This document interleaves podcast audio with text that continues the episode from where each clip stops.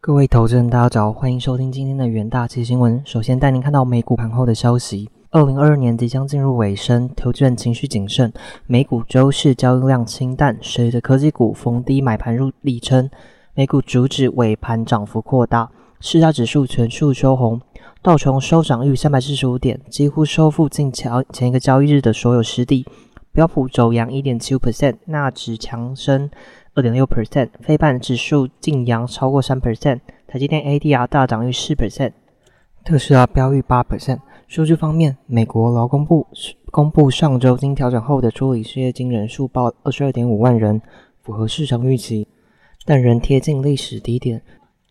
数据显示，尽管联准会积极替需求降温，今年的这个市场仍展现弹性。地缘政治方面，俄乌战争未见消停。俄罗斯周四再度对乌克兰发动大规模空袭，锁定乌克兰的主要城市，包括首都基辅和西部靠近的波兰的利沃夫。美国传出正考虑提供乌克兰布雷德利装步战车。接着带您看到中国股市的消息。中国 A 股三大指数周四收盘涨跌互现。沪指跌零点四四 percent，原因是投资人担忧中国疫情，且美国政府宣布，美东时间下月五日零时起，中国旅客登机前必须出示病毒阴性证明。沪指周四收盘跌零点四四 percent，报三千零七十三点七点；深成指跌零点一三 percent，报一万零九十九六点四一点；创业板指跌涨零点四八 percent，报两千三百四十九点三八点。两市成交合计人民币六千一百四七亿元，北上资金净卖出十一点一亿元。香港恒生指数收盘跌零点七九，恒生科技指数重挫二点四九 percent。美国疾病管制预防中心 CDCP 周三表示，从中港澳出境或入境美国前十天曾有中国旅游史的旅客，将必须在登机前四十八小时内的 PCR 或抗原阴性证明，无论旅客的国籍和疫苗接种状态。若曾在十天前衰减阳性者，可在登机前附康复证明，取代四十八小时内的阴性证明。航空公司必须在旅客登机前飞往美国时确认旅客的阴性证明或康复文件。在美国排版前几个小时，意大利政府宣布将全面筛检所有入境中国旅客。米兰马尔彭萨机场本周一开始检测至北京和上海的旅客，发现没有两人就有一人确诊。此外，在日本、台湾、马来西亚、印度近日先后以中国感染率上升为由，加强针对中国旅客的防疫规定。自从中国政府取消全世界最严格的防疫政策之后，新冠肺炎的病毒飞快传播，但官方公布的病亡人数和实际染疫人数不成正比。光大证券认为，春节前中国股市可能维持震荡的格局。目前市场本一比仍处在低点，加上近来的外资恢复净流入，预估市场下行的空间相对较少。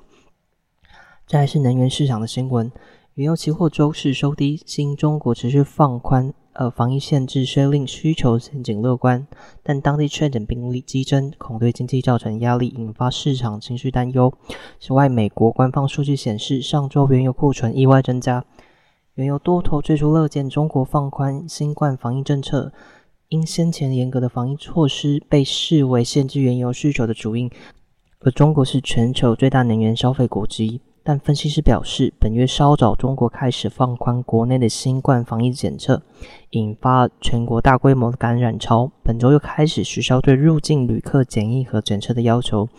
引起市场担心病毒传播至国外，激起另一波近期需求的担忧。欧元达高级分析师表示，从青年政策到共存政策，中国当局做了很大的转变，随着病例数量激增和卫生系统不堪重负，年初面临巨大的不确定性。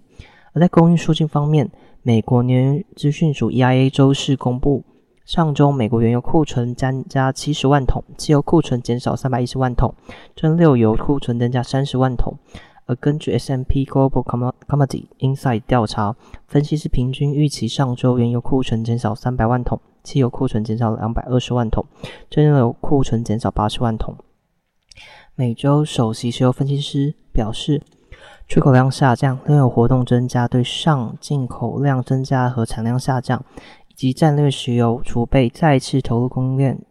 这些全部导致将军率原油库存略有增加。他补充道，由于消费者赶在假期旅行前冲向加油站加油，因此隐含的汽油需求小幅上升，汽油库存大量消耗，而蒸馏油则因为需求较上周减弱而略有增加。美国石油协会周三晚间公布，上周原油库存下降一百三十万桶，汽油库存增加五十一万桶，蒸馏油库存三十八点八万桶。另外，EIA 的报告指出，上周天然气库存减少两千一百三十亿立方英尺。根据 S&P Global Commodity Insight 调查分析，本预期上周天然气库存减少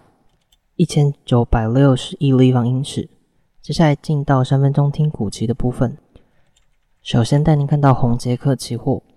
手机市场过近一年的库存收整后，近期的供应链拉货动能有足渐复苏的迹象。加上各国五 G 基础建设发展，市场预期五 G 手机在二零二三年有望快速成长，五 G 手机渗透率有望提高至六成之水准，相关供应链有望受惠。元大企研究团队认为，近期中国放宽防疫限制，市场预期手机需求将至谷底反弹，有利公司营运展望。十月二十九日，红杰克期货上涨二点一 percent，价上涨收红，力守季线。接下来带你看到群联期货。受惠于电动车市场成长，车用半导体需求持续上升，其中在车内影像感测器及资讯娱乐控制等应用需求增长时，NAND Flash 需求与用量将同步增加。远大研究团队认为，由于陆续有厂商宣布减产或降低资本支出。NAND Flash 市况已接近谷底，NAND 市场将恢复供需平衡的状态，公司营收预计将持续回稳。十月二十九日，群联期货上涨二点二六 percent，其价均线纠结盘整向上。而在强势股期方面，带你看到联咏期货，随着全球各大面板减产策略奏效，以及客户需求回温。电视面板报价已出现止跌迹象，加上公司布局带车用显示之效益逐渐发酵，有利带动公司营运表现。预计第四季营收有望触及财测高标。远大研究团队认为，受惠于面板产业重启拉货，驱动面板 IC 需求有望回升，加上车用显示器与手机需求续增，有利公司营运展望。十月二十九日，联咏期货上涨二点五八 percent，旗下沿十日均线持续走高。以上就是今天的重点新闻。下周同一时间，请持续锁定元大旗新闻。谢谢各位收听，我们下周再会。